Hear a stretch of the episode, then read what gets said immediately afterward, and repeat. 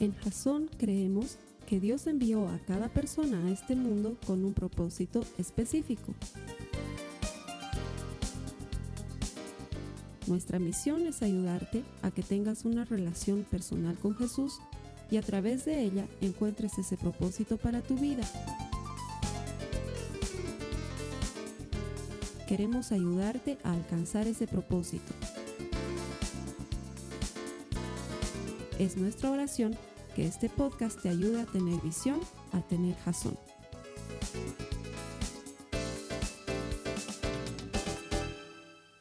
Hoy vamos a compartir de un atributo que es maravilloso.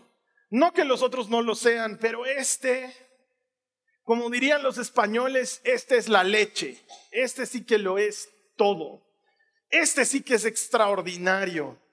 Y no es difícil de explicar, pero estoy seguro que conforme lo vayamos compartiendo te vas a dar cuenta que no lo habíamos entendido tanto, tanto como deberíamos entenderlo. Pero para eso antes hago una especie de sondeo, ¿sí? ¿Alguien aquí de los aquí presentes alguna vez se siente como yo? Ya les he dicho aquí, yo me confieso en muchas cosas, para mí es terapia venir a predicar. ¿Alguien aquí alguna vez como yo se siente que no le importas a nadie? No, no piensas alguna vez que dices, yo a nadie le importo. ¿Alguien?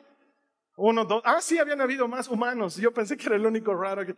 Si, si me muriera, nadie lloraría. ¿Alguna vez has pensado eso? Es más, muchas veces me he imaginado de chiquito ya me pasaba esto. Oren por mí, hermanos, tengo problemas. Me imaginaba que me moría y yo me imaginaba ahí en el ataúd y me imaginaba quiénes irían y quiénes no irían a mi velorio. Y quiénes llorarían y quiénes, a quiénes no les importaría. No sé si te ha pasado eso, porque en algún momento los seres humanos enfrentamos esta, esta emoción muy, muy propia de nosotros de, de sentirnos solos, de sentir que no le importamos a nadie. Pero no es verdad, pero la enfrentamos, ¿sí? Pasa en muchos de nosotros. Y hoy te quiero hablar de la respuesta a esa sensación que a veces uno tiene. Y la respuesta, tengo que comenzar ilustrándotela. Te he puesto ahí en las notas de la prédica una imagen para que la veas. Los que están conectados en vivo, lo siento, no tienen la imagen, busquen las notas de la prédica. Los anfitriones en línea, ayúdenme a compartir el enlace de, las notas de la prédica para que vean la imagen. Y los que están viendo esto por YouTube, ahí sí la imagen sí aparecerá editada en algún momento mientras la explico. Todos en Latinoamérica hemos conocido porque hemos crecido en algún momento con este personaje que se llama el Chapulín Colorado. ¿Sí? Todos lo conocemos, ¿verdad? Era bien interesante porque el Chapulín Colorado, a diferencia de los otros superhéroes, este no era pues un superhéroe. No importa lo que diga Roberto Gómez Bolaños. Él dice sí, porque Batman y Superman no tienen miedo, pero el Chapulín sí tiene miedo, dice él. Y entonces tiene que enfrentar su miedo y vencerlo. Y eso lo hace un superhéroe. Sí, digamos, ¿no? Pero no. porque sabemos cómo era el Chapulín. Pero lo increíble y lo que sí me encantaba de él es esta sensación que te daba de estar siempre disponible. Porque cuando alguien lo llamaba, te debes acordar cómo se lo llamaba al Chapulín Colorado. Alguien tenía que decir, oh, y ahora, ¿quién podrá ayudarme? Y ¡ting! aparecía ahí el Chapulín Colorado. O sea, te daba esa sensación de que estaba siempre. Y cuando alguna vez en el mismo programa le preguntaban, ¿y Chapulín cómo haces? Cuando alguien te llama, él dice, mis antenitas de vinil, me avisan que alguien me está necesitando y entonces voy ¿Y cómo hacía para estar en tantos lugares cuando lo necesitaban? Y te daba esa falsa ilusión de que Él estaba ahí siempre disponible, pero la verdad es que no. Y ese es el atributo que quiero que aprendamos hoy de Dios. Dios es omnipresente. Lo decimos muchas veces, decimos que Dios es omnipotente, que Dios es omnisciente, y como que entendemos lo que significa omnipresente, pero realmente no hemos terminado de internalizar este principio bíblico que Dios está en todas partes siempre y que no hay otro ser en todo el universo que tenga esta característica de omnipresencia. Nadie más. Nadie más en todo el universo puede estar en todas partes. De hecho, Dios es Dios por eso, porque tiene esta capacidad, esta cualidad extraordinaria de estar en todas partes. Es más, en realidad, si somos perfectamente coherentes, Dios no es que está en todas partes, sino que nosotros estamos en Él. Pablo nos dice que en Él vivimos, nos movemos y existimos. ¿Sí? Es omnipresente, lo ocupa todo. Y no hay otro que sea capaz de hacer eso. Y entonces para que comprendamos cuál es la aplicación práctica, porque ya, bueno, ok, Dios está en todas partes, Carlos Alberto. ¿Y quiero que aprendamos la aplicación práctica, lo que significa en nuestras vidas, y lo vamos a hacer a partir de la historia de una mujer de quien no se habla mucho en la Biblia, pues es que su historia está ahí, no es muy, no es muy popular porque hay un personaje en su misma historia que lo opaca todo. Vamos a hablar hoy, te voy a invitar a que vayas mientras vas buscando en tu Biblia a Génesis, al capítulo 16, hoy te voy a hablar de una mujer que se llama Agar. Agar era la esclava de otra mujer que se llamaba Sara y que era la esposa del archifamosísimo padre de la fe, Abraham. De él sí conocemos mucho, de él sí hablamos mucho, cuando predicamos de él sí la Biblia nos dice muchas cosas. Y entonces cuando cuentan la historia de Agar, como que pasa ahí como por ser una especie de daño colateral. Nadie le da mucha importancia, pero yo quiero que nos enfoquemos hoy en ella. ¿Por qué? Porque resulta ser que Dios le había hablado a Abraham y le había dicho, yo voy a hacer de ti una multitud de naciones. Hasta el momento él y su esposa no habían podido tener hijos. Su nombre era Abraham, que significa padre enaltecido, pero cuando Dios habla con él y le hace esta promesa de que de él vendrían multitudes y multitudes como descendientes, le cambia el nombre a Abraham, que aunque para nosotros parece muy similar en hebreo, ese, ese H-A-M al final que se le añade, significa padre de multitudes. Cambia de padre enaltecido o de buen papá a padre de multitudes. Ese nombre es el que le da el Señor. Pero pasan los años y tanto él como su esposa Sara siguen envejeciendo y nunca llega un bebé. Entonces pasa algo extrañísimo, que por favor, para las mujeres que están aquí, si me pueden ayudar a entender, yo no lo entiendo. Las mujeres que están conectadas, tal vez me pueden escribir ahí en la sala de chat, prometo leerlo, si alguien tiene la respuesta porque yo no lo entiendo. ¿A qué mujer en su sano juicio se le ocurre esta idea? Ya que no podemos tener hijos, ¿qué tal si te acuestas con mi esclava para tener hijos? No sé, ¿alguna de ustedes alguna vez le ha ofrecido algo así a su marido, hermanas? ¿No? Es bíblico. Yo no lo entiendo. No sé qué mujer en su sano juicio haría algo así. Y sabes qué, esta es la parte de la que siempre hablamos, de que Abraham y Sara tratan de hacerle el favor al Señor y que en lugar de esperar con paciencia que Él cumpla sus promesas, ellos se adelantan y piensan que le pueden dar una mano a las promesas del Señor. Y eso lo conocemos, pero ¿sabes qué? Siempre lo relatamos desde esa perspectiva, la perspectiva de Abraham y de Sara, pero nunca desde la perspectiva de Agar. ¿Te das cuenta lo que está pasando con esta mujer? Va a ser objeto de una violación consensuada entre sus amos.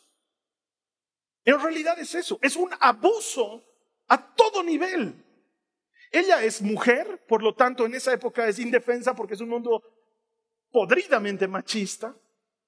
Es esclava, por lo tanto no tiene uso y derecho de sus beneficios. Es egipcia, es extranjera. Y entre los dueños de la casa se ponen de acuerdo en utilizarla para tener un hijo. ¿Tú crees que ella podía decir no quiero? ¿Tú crees que ella podía decir no? Esa es una violación a todo nivel. Y está ahí en la Biblia. Y la pasamos por alto. Porque siempre nos enfocamos en la promesa y en Abraham y en el hijo y, y nos olvidamos de que hay una mujer que está a punto de ser abusada. Porque Abraham no dice, no, eso está muy mal, no hagamos eso. Abraham dice, ya, ni modo, ¿no? Me sacrifico. Todo sea por tener el hijo que tanto quieres vos, porque yo tranquilo, pero vos eres la que quiere tener hijo. Y ya, ni modo. Con lagar que sea. Es terrible lo que sucede en ese pasaje. Y dice la Biblia que Abraham tiene relaciones con Agar y que producto de esto va a concebir un hijo. Y entonces, desde que Agar se entera que está embarazada, dice la Biblia que empieza a tratar con desdén, con desprecio a su ama. Ahora yo digo, mínimo, más bien la sigue tratando. Yo la hubiera denunciado a la PTJ. Es que claro, o sea, ¿qué estás esperando? Has cometido tal infamia contra esta mujer y todavía esperas que te trate bien. Entonces, ¿sabes qué? Sara, caliente con la actitud de Agar, la bota de la casa. Agar tiene que escapar de ese lugar como si ella hubiese cometido el delito. Y es ahí donde entra el Señor. Mira lo que dice los versículos 7 al 16 del capítulo 16 de Génesis. Dice, el ángel del Señor encontró a Agar en el desierto junto a un manantial de agua en el camino que lleva a Shur. El ángel le dijo, Agar, sierva de Saraí, ¿de dónde vienes y hacia dónde vas? Estoy huyendo de mi señora Saraí, contestó ella. El ángel del Señor le dijo, regresa a tu señora y sométete a su autoridad. Después añadió, yo te daré más descendientes de los que puedas contar. El ángel también dijo, ahora estás embarazada y darás a luz a un hijo, lo llamarás Ismael, que significa Dios oye, porque el Señor ha oído tu clamor de angustia. Este tu hijo será un hombre indomable, tan indomable como un burro salvaje, levantará su puño contra todos y todos estarán en su contra. Así es, vivirá en franca oposición con todos sus familiares. Y a partir de entonces Agar utilizó otro nombre para referirse al Señor, quien le había hablado. Ella dijo, tú eres el Dios que me ve. También dijo, de verdad he visto a aquel que me ve. Así que ese pozo fue llamado Ver la Jairoi, que significa pozo del viviente que me ve. Aún se encuentra entre Cades y, Bered. Entonces Agar le dio un hijo a Abraham y Abraham lo llamó Ismael. Abraham tenía 86 años cuando nació Ismael. Esto que nos cuenta la Biblia nos está hablando de cómo el Señor atiende la necesidad de una esclava. En esa época, no tener hijos era la peor maldición que podía haber. De hecho, Abraham y Sara estaban sufriendo por eso precisamente porque no tenían hijos y era considerada una maldición. Y Dios decide bendecir a la mujer que había sido abusada y le dice, no te preocupes, no solo que tendrás un hijo, pero tendrás el hijo. Tu hijo va a ser poderoso y peleador y temible y nosotros no lo entendemos, pero ahí él estaba profetizando lo que hasta el día de hoy ocurre. ¿Por qué? Porque Ismael es el patriarca de todas las naciones árabes que viven permanentemente piñándose con Israel. Y lo que dijo el ángel del Señor a Sara en este pasaje se sigue cumpliendo hoy. Ismael está en frecuente altercado con sus familiares. Pero más allá de eso, a Agar le sorprende que Dios la haya visto. Y ahí es donde podemos comprender, comenzar a comprender desde esta historia que Dios es omnipresente, que Él está en todas partes. Y lo que tú y yo necesitamos desarrollar es lo que yo llamo conciencia de su presencia. Pero lastimosamente la palabra conciencia hoy en día tiene otras connotaciones porque algunos se la han agarrado y entonces suena mucho a metafísica o suena mucho a nueva era, pero conciencia no es otra cosa que la percepción de la realidad. Si una persona pierde la conciencia, es que ha perdido la percepción de la realidad. Y cuando dicen, ah, ya está consciente, ¿qué quiere decir? Que ha recuperado percepción de la realidad. Tú y yo necesitamos aprender a percibir la presencia de Dios todo el tiempo, porque la conciencia de su presencia es lo más importante en esta vida. ¿Por qué? Porque Él es omnipresente y está todo el tiempo contigo, todo el tiempo. Es decir, esta mañana estaba contigo cuando te levantaste de la cama. Y cuando decidiste que ibas a tomar una ducha, Él estaba ahí contigo. Y quizás digas que morboso, Carlos Alberto. No es morboso, Él te creó, Él sabe cómo eres. Él está siempre ahí, no se tapa los ojos, está presente. Está presente cuando decidiste desayunar y también cuando maltrataste a alguien en el, camino a la iglesia. Él lo vio, estaba ahí. Y cuando alguien te hizo una injusticia la semana pasada, Él estaba ahí. Él está presente siempre. Y necesitamos desarrollar esa percepción de su presencia, porque a veces sentimos como que Él no está, pero la verdad es que Él está. Él es el único ser en toda la creación que está presente en todo lado. Esa es una de las razones por las cuales, por ejemplo, eh, si vienes suficiente tiempo a Jason, has debido ver que aquí nosotros nunca enseñamos o hablamos mal de la Virgen o de los santos, porque esa es una concepción errada. Nosotros amamos a la Virgen, la mamá de Jesús, pero lo que sí podemos enseñar es que no puede escuchar ninguna oración que le presentes. ¿Por qué? Porque no es omnipresente. Es bastante lógica la razón. Y aun cuando fuese, como dicen algunos hermanos católicos, que murió y fue llevada en cuerpo y alma al cielo, aún así no es omnipresente. Aún así. Si un hermanito en este momento en Jasón Cochabamba decidiese invocar a la Virgen pidiéndole algo, ¿cómo hace la Virgen para atenderle en Cochabamba si no está en Cochabamba y en La Paz al mismo tiempo? Los santos no están en todas partes al mismo tiempo, por eso no tiene sentido pedirles algo. Y disculpen que le rompa el corazón a alguien, pero es muy romántico cuando muere un ser querido y alguien te dice, ahora ya tienes un ángel más que te está cuidando, pero la verdad no es esa. En vano le pides algo a un difunto porque no es omnipresente. Además, ¿te imaginas cuánto sufrimiento le causaría a tu papá o a tu mamá que partieron antes de ti verte seguir sufriendo en esta tierra mientras él o ella no pueden hacer nada? Pero el único que está ahí siempre, ese es el Señor. Él estuvo anoche en tu cama mientras llorabas y escuchó la oración, como escuchó la oración de Agar. Él estuvo la semana pasada en ese lugar al que no querías ir, pero que tenías que hacerlo porque tenías que hablar con unos abogados y te están haciendo unas injusticias y parece que nadie te defiende y parece que todo se está yendo al bombo. Él estaba ahí. Él lo vio todo. Él lo escuchó todo.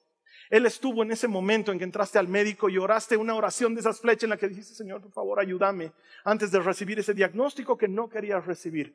Y Él escuchó el diagnóstico y Él estaba ahí contigo. Dios es omnipresente. Necesitamos desarrollar conciencia de su presencia. El salmista David lo dice de una manera extraordinaria. En el Salmo 139, subo a lo alto, ahí estás tú. Bajo a lo más profundo, ahí también estás. Me meto a lo más oscuro, en vano, porque para ti la oscuridad es luz. No puedo escapar de ti. No puedo escapar. Es como esos dibujos animados antiguos de Box Bunny, ¿te acuerdas? Querían escapar y el conejo estaba detrás de la puerta. Se iban a otro lado, abrían la puerta y el conejo estaba ahí. Se iban, corrían, agarraban un auto, iban la vuelta al mundo, llegaban a un lugar donde estaba un vendedor de hados, el vendedor de hados levantaba la cara y era el conejo, ¿no ve? No podías escapar de... Así es Dios. Él está en todas partes, está en todo tiempo. Ese es un concepto muy difícil de explicar, que te lo voy a explicar un poquito más adelante, pero quiero que entiendas que para Dios el tiempo no es lineal como nosotros lo conceptuamos, para Él es completamente diferente. Por eso es que Él puede hacerte una promesa con la certeza de que la va a cumplir, porque Él ya la vio sucediendo, mientras que nosotros tenemos que caminar hacia ella. Él está en todas partes, siempre. Y eso puede producir tres cosas en nosotros. La primera, entender su omnipresencia de verdad puede producir preocupación. Porque probablemente ya alguno de ustedes esté diciendo, o sea, que me ha visto. Porque uno piensa que hay lugares en los que nadie los está viendo. No sé si te pasa que dices, ah, aquí estoy en privado, aquí nadie me ve.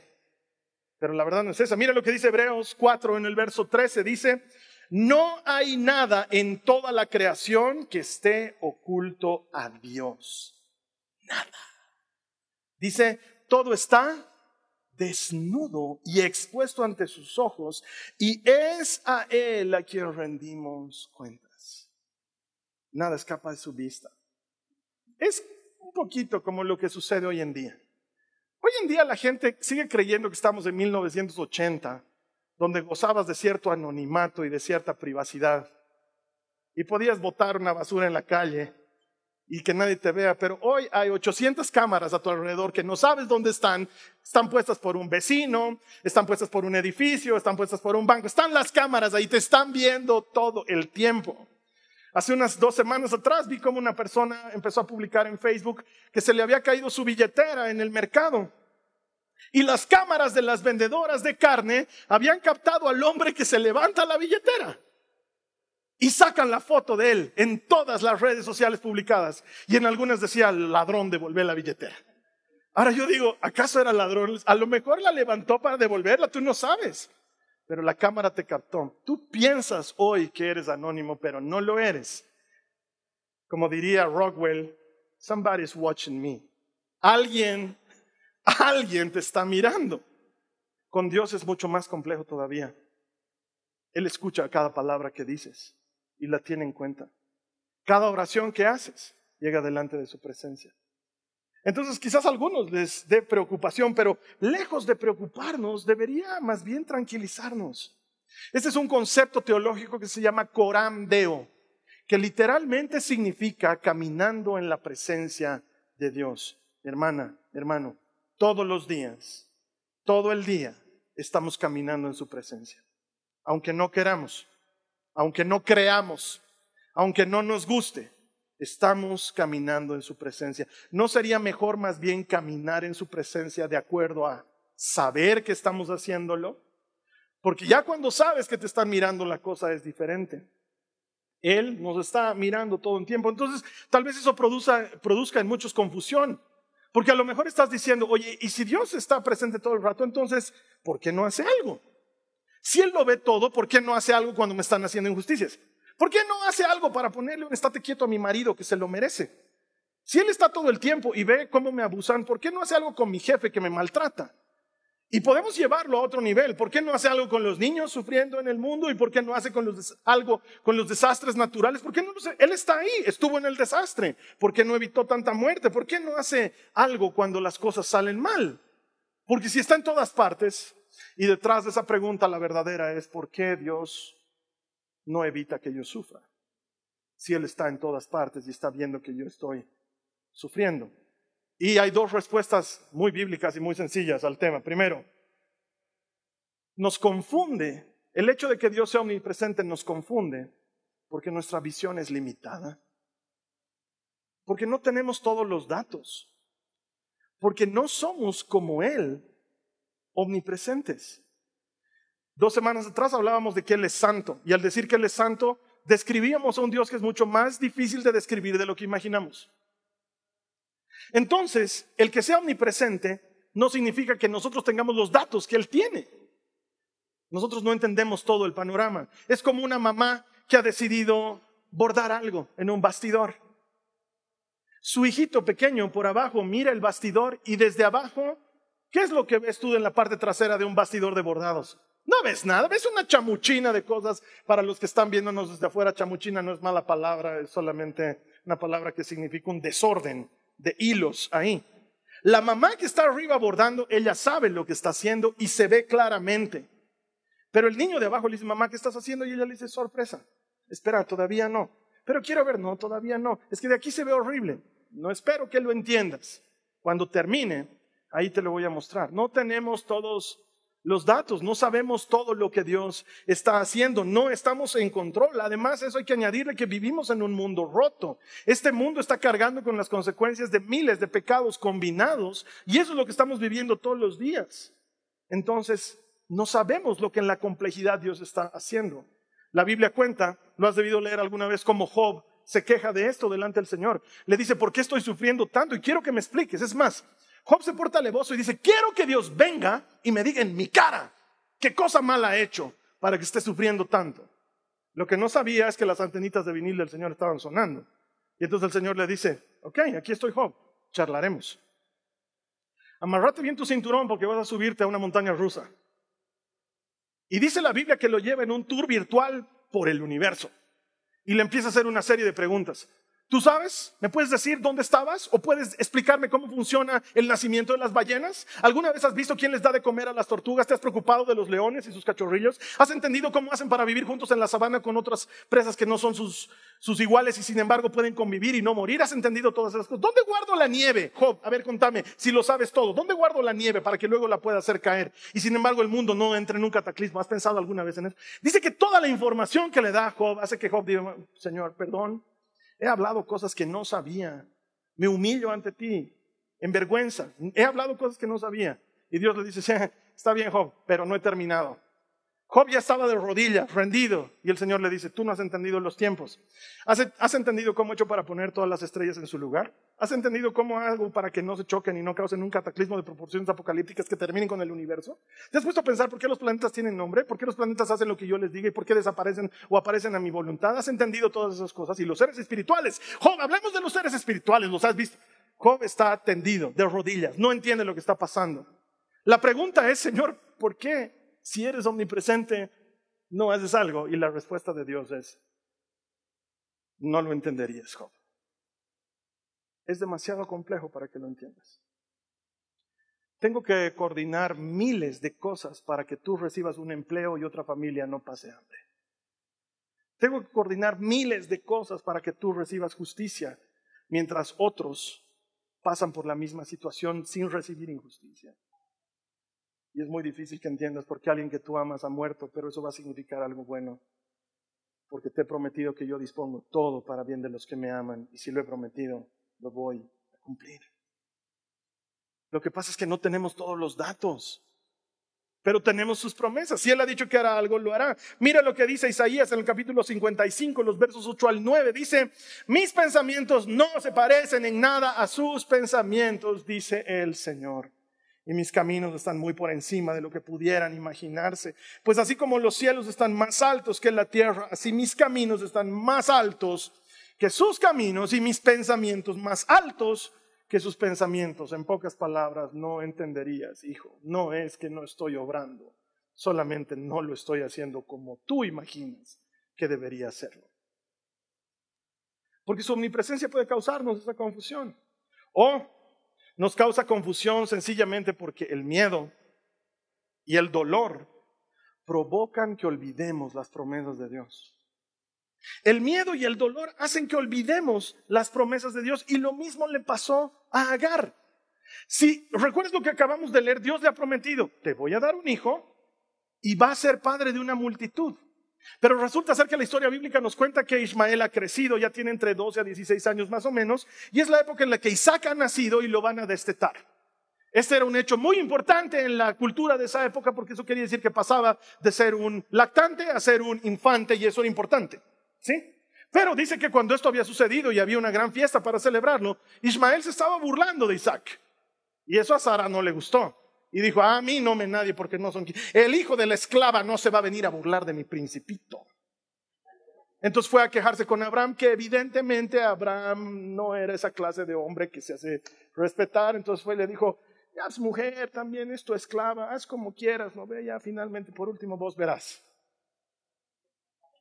Y Sara, que lo tenía demandado, de, su mandado a, a, Abraham, le dice, no, no, no, vos la botas. Entonces Abraham prepara una mochila, pone unas carnes frías, unos sándwiches y ponen tampicos, una mochila. Le da a Agar y le dice, vas a disculpar, pero no eres tú, soy yo. En realidad es la Sara. No, no me llames, voy a cambiar Juan Mecánico. Yo te voy a llamar, cuidado sin sonar el teléfono, líos me has tener. Y la botan, la botan se acaban las provisiones, se acaba el sándwich de carne fría, se acaba el tampico, ya no hay agua, se van a morir. Y Agar está sufriendo y le duele y se ha olvidado que Dios le había prometido algo.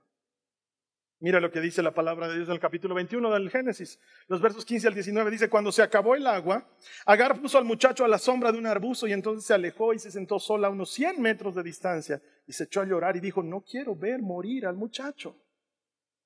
Pero Dios escuchó llorar al muchacho. Y el ángel de Dios llamó a Agar desde el cielo. Agar, ¿qué pasa? No tengas miedo. Dios ha, oído llorar al muchacho allí tendido en el suelo. Ve a consolarlo porque haré de tu descendencia una gran nación. Entonces Dios abrió los ojos de Agar y ella vio un pozo lleno de agua. Cada vez que veas un pozo lleno de agua en la Biblia, prestale atención porque no está ahí por casualidad. ¿Sí? Enseguida llenó su recipiente con agua y dio de beber al niño. Es que el ángel del Señor se le aparece y le dice, ¿qué te he prometido, Agar? Te he dicho que de este niño iba a ser una nación enorme. Para eso el niño tiene que estar vivo. No se va a morir. Te he prometido. ¿Por qué te olvidas? Porque, porque me han dotado de la casa de mis patrones, porque me duele el rechazo, porque, porque estoy sufriendo a causa de esta circunstancia. Y a veces el dolor y a veces la tristeza te hacen olvidar las promesas de Dios. Pero el hecho de que tú hayas olvidado la promesa del Señor no significa que Él la haya olvidado. ¿Qué hemos aprendido la semana pasada? Que Dios no es hombre para que mienta, ni hijo de hombre para que se arrepienta. Cuando Él dice, hace. Cuando Él promete, cumple. Ese es el Señor al que seguimos. Y quizás tú hayas olvidado su promesa, pero Él no se olvidó de ninguna de sus promesas. Pasar por dolor o dificultad no debería significar que tú dudes del Señor. Mira, a mi esposa la conozco hace más o menos 31 años. El tiempo suficiente, no solamente como para que la llame mi mejor amiga y el amor de mi vida, pero como para que la conozca bien. La conozco bien. Muy bien. A veces estamos en autos separados porque tenemos distintas cosas que hacer. Y alguna vez, por ejemplo, que me han invitado a comer a la casa de mi mamá, que por cierto mi mamá es ella almuerza a la una con invitados, doce y media, si está ella sola con mi papá. Entonces yo estoy ahí a la una y por alguna razón la Carly no ha llegado todavía. Y mi mamá me dice, eh, ¿y la Carly? No sé, mamita. ¿Y no la llamarías? No. Pero ¿y si le ha pasado algo? No le ha pasado nada. Pero ¿y por qué no la llamas? Porque la conozco. Si se ha atrasado es por algo importante, porque ella no es así. Algo ha tenido que pasar que ha capturado su atención y la ha llevado a retrasarse y no la voy a molestar con mi llamada, porque a lo mejor he estado con las manos ocupadas o pasando por una cosa que tienen que resolver. No la quiero, la conozco. Pero no pasa que mi mamá me dice, ¿y si la llamas? Y yo diga, sí, capaz ya no me quiere. Tal vez ya no le importo. Tal vez aprovechando que estamos en dos autos separados, ella ha decidido huir de la casa. Pero con Dios hacemos eso, ¿te das cuenta? Con Dios hacemos eso. En cuanto sentimos que Dios no está, decimos, tal vez no me quiere, tal vez no escucha mis oraciones, tal vez he pecado demasiado, algo he debido hacer que lo ha ofendido y lo he espantado y debo decirte de parte del Señor, nada puede espantarlo. Él es omnipresente, no hay manera de que se vaya. Él siempre está contigo. Él está a tu lado ahorita, estaba a tu lado ayer, estará a tu lado mañana. Él siempre está ahí. ¿Por qué? Porque es omnipresente. Nadie más en todo el universo es omnipresente y eso debería darnos consuelo. Nunca debería preocuparnos. ¿Por qué dudas? Agar. ¿Por qué dudas? Te he prometido. Y por si fuera poco, Saca tu cantimplora, te daré agüita de la peña de. Siempre que encuentres un manantial, el manantial es Cristo. La prueba del que, de que Él nunca te deja. Pero ¿sabes qué? Esto debería darnos esperanza. Y no siempre lo hace, pero Agar sí. Me encanta. ¿Sabes qué le sorprende a Agar? No le sorprende el hecho de que ella haya visto al Dios Todopoderoso que sí la sorprende y por eso le cambia de nombre al manantial y le pone el manantial del viviente. Que está bien. Pero lo que verdaderamente sorprende a Agar es que Dios la haya visto a ella. Eso la sorprende. Porque ella no era nadie. Ella no era Abraham, el padre de las naciones. Ella no era Sara, que al principio se llamaba princesa, pero ahora se llama madre de las naciones.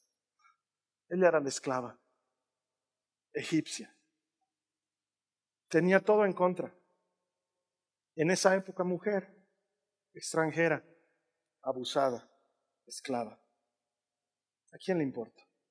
A nadie. Y cuando ella piensa que a nadie le importa, el creador del universo le dice, Agar, ¿por qué lloras? Me importas. Tú me importas. Y yo he venido de parte del Señor a recordarle a alguien esta mañana al Señor le importas. Él estuvo ahí cuando estuviste orando. Escuchó la oración. Ya la ha respondido, por cierto. El que no haya acontecido todavía no significa que no acontecerá. Pero Él ya respondió esa oración. Y Él ha venido a decirte esta mañana en un sencillo mensaje. Soy omnipresente. Estoy en todas partes. He visto lo que te han hecho. Yo te haré justicia. He visto lo que ha pasado. Yo responderé. He visto lo que necesitas. Soy tu proveedor. No temas, rebaño pequeño. Yo te estoy mirando. Estoy contigo todo el tiempo. No me he alejado. Mi silencio no es ausencia. Jamás interpretes mi silencio como ausencia. Estoy siempre contigo. Cuando me enfermé con COVID en febrero, desenterré una serie de dudas que tenía guardadas por mucho tiempo. Dudas de las que no hablo con nadie. Y no por mala onda, pero no quiero sembrarle una duda a alguien más, ¿sí? Porque son dudas que no se pueden responder por lo menos hasta ese momento. Mi cuñada y mi esposa decidieron hacer una campaña para ayudarme a responder mis dudas. Así que me consiguieron uno de esos megapastores que ha leído más veces la Biblia de lo que te imaginas y la ha entendido y ha sido arrebatado al tercer cielo y ha vuelto y ha tenido una entrevista personal con Mahatma Gandhi. No sé, es uno de esos megas. ¿ya? Un un verdadero pastor, de esos que es. Y pude charlar con él y le presenté mis dudas. Y me dijo, no sé, no sé la respuesta. Eso me dijo. Me dejó marcando ocupado, me dejó marcando ocupado. Cuando salí de esa conversación tan anhelada, tan difícil de conseguir, le digo a la Carly, he hablado y dice que no sabe. Hasta ese entonces yo a la Carly ni le había dicho la duda, no quiero decírsela a nadie. Ha pasado mucho tiempo, meses. Y hace dos semanas atrás, una mañana de sábado, las chicas habían despertado tarde, seguían de pijama sobre mi cama con la Carly y estaban riendo y charlando. Y yo no te puedo explicar porque esa mañana decidí que yo quería leer. Entonces abrí mi iPad y estaba leyendo un libro. Y hacían demasiada bulla como para que yo pueda leer el libro. Y los hombres somos así. Por si acaso para las mujeres, tu marido no está fallado. Todos estamos fallados. Si estoy leyendo no puedo atender lo que me hablan. Si atiendo lo que me hablan no puedo leer. No puedo hacer las dos cosas al mismo tiempo. Entonces decidí irme al living a leer solo. Y me salí al living a leer solo y ellas se quedaron haciendo bulla entre las tres. Yo me fui al living. Me puse audífonos para aislarme y empecé a leer. Es un libro. Nada especial. Es un libro cristiano, pero nada que diga la respuesta a todas tus dudas. Pero impresionantemente empecé a leer y Dios empezó a responder mis dudas. Una tras otra. Entonces, en lugar de ser la lectura de un libro, pasó a ser la lectura de un libro con mocos y llanto. Pero ese llanto feo, ¿no? Ese de, no de que no puedes, no podía dejar, porque era Dios diciéndome, te he escuchado, he escuchado tus dudas. Lo que este pastor amigo me dijo es, probablemente Dios nunca te responda porque hay cosas que Dios nunca nos va a responder y es su derecho y está en la Biblia. Hay secretos que pertenecen al Señor que nunca los dará a conocer. Está en la Biblia, así dice textual. Pero él me estaba diciendo, esta tu duda bien sonsa es. Entonces empezó a responderme y yo lloraba y entendía. Y cada que leí un poco más, era una respuesta a mi duda, como si alguien hubiese estado tomando notas de cada cosa que yo había dicho meses atrás. Y me respondía a tu punto número uno esto, a tu punto número dos esto, y a tu punto número tres esto. Y entonces volví al dormitorio y estaban las chicas. Y yo cuando lloro me vuelvo un monstruo. Mi cara, sí, me salen algún tipo de alergias, me, salen ronchas, mi ojo se me cae un poco. En serio, es, es, horrible cuando he llorado. Por eso, si he llorado, te vas a dar cuenta. Una cosa es lagrimear, eso no pasa nada, pero llorar así de feo, moco, todo es horrible. Entonces entro al cuarto y la Carly me ve y me dice, ¿qué te ha pasado? Y yo le digo, no, no, no es de tristeza, estoy llorando de alegría el Señor me ha respondido. Y ella pone cara, ¿a tus dudas, dudas? Sí, le digo. ¿Y qué había sido la respuesta? No te puedo explicar. No te ni siquiera sé explicarlo. No sé explicarlo, solo sé que me ha respondido. Aunque la otra noche he hecho un intento de explicarle a alguien. Pero esto te lo estoy contando para que sepas esto. Le importas. Tus dudas le importan. Tus inquietudes le importan. Todo lo que te importa, le importa. ¿Y sabes qué es lo mejor? Él ya lo sabe. ¿Por qué? Porque es omnipresente. Está en todas partes. Miren a los pájaros, dice Mateo 6, 26. No plantan, no cosechan, no guardan comida en graneros. Porque el Padre Celestial los alimenta. ¿No son ustedes para Él mucho más valiosos que ellos. Si a Dios le importó una esclava despreciada, abusada, al grado de hacerla la madre de una nación permanente y poderosa, como todas las naciones árabes. Y por cierto, Dios quiere que estén ahí. Si no, no hubiera hecho eso con Ismael. Si Dios respondió a esa mujer, ¿por qué no te iría a responder a ti? Sacate de tu cabeza esa idea de a nadie le importa, nadie me quiere. Tal vez no le importas a ese que quieres importarle. Y sabes qué te digo de corazón, ¿qué importa? Si no le importas al que quieres importarle, ¿qué importa? ¿Sabes a quién le importas? Al Rey del universo. Y Él es omnipresente. Él está ahí. Él sabe lo que necesitas. Él te escuchó cuando orabas. Y Él está esperando que reclames esas promesas. Su omnipresencia no debería confundirnos o preocuparnos o asustarnos. Debería darnos consuelo. El saber que el que todo lo puede nos ve y le importamos. Entonces, la siguiente vez que yo diga, ¿y ahora quién podrá ayudarme? La respuesta es yo soy el que soy. Esta ha sido una producción de Jason Cristianos con propósito. Para mayor información sobre nuestra iglesia o sobre el propósito de Dios para tu vida, visita nuestro sitio web www.jason.info. Allí encontrarás muchos recursos para animarte en tu relación con Dios, enseñanzas, nuestro blog, prédicas y mucho más. Te lo deletreamos www.jazon.info. También puedes visitarnos en nuestro sitio en Facebook www.facebook.com barra Que Dios te bendiga abundantemente. Muchas gracias.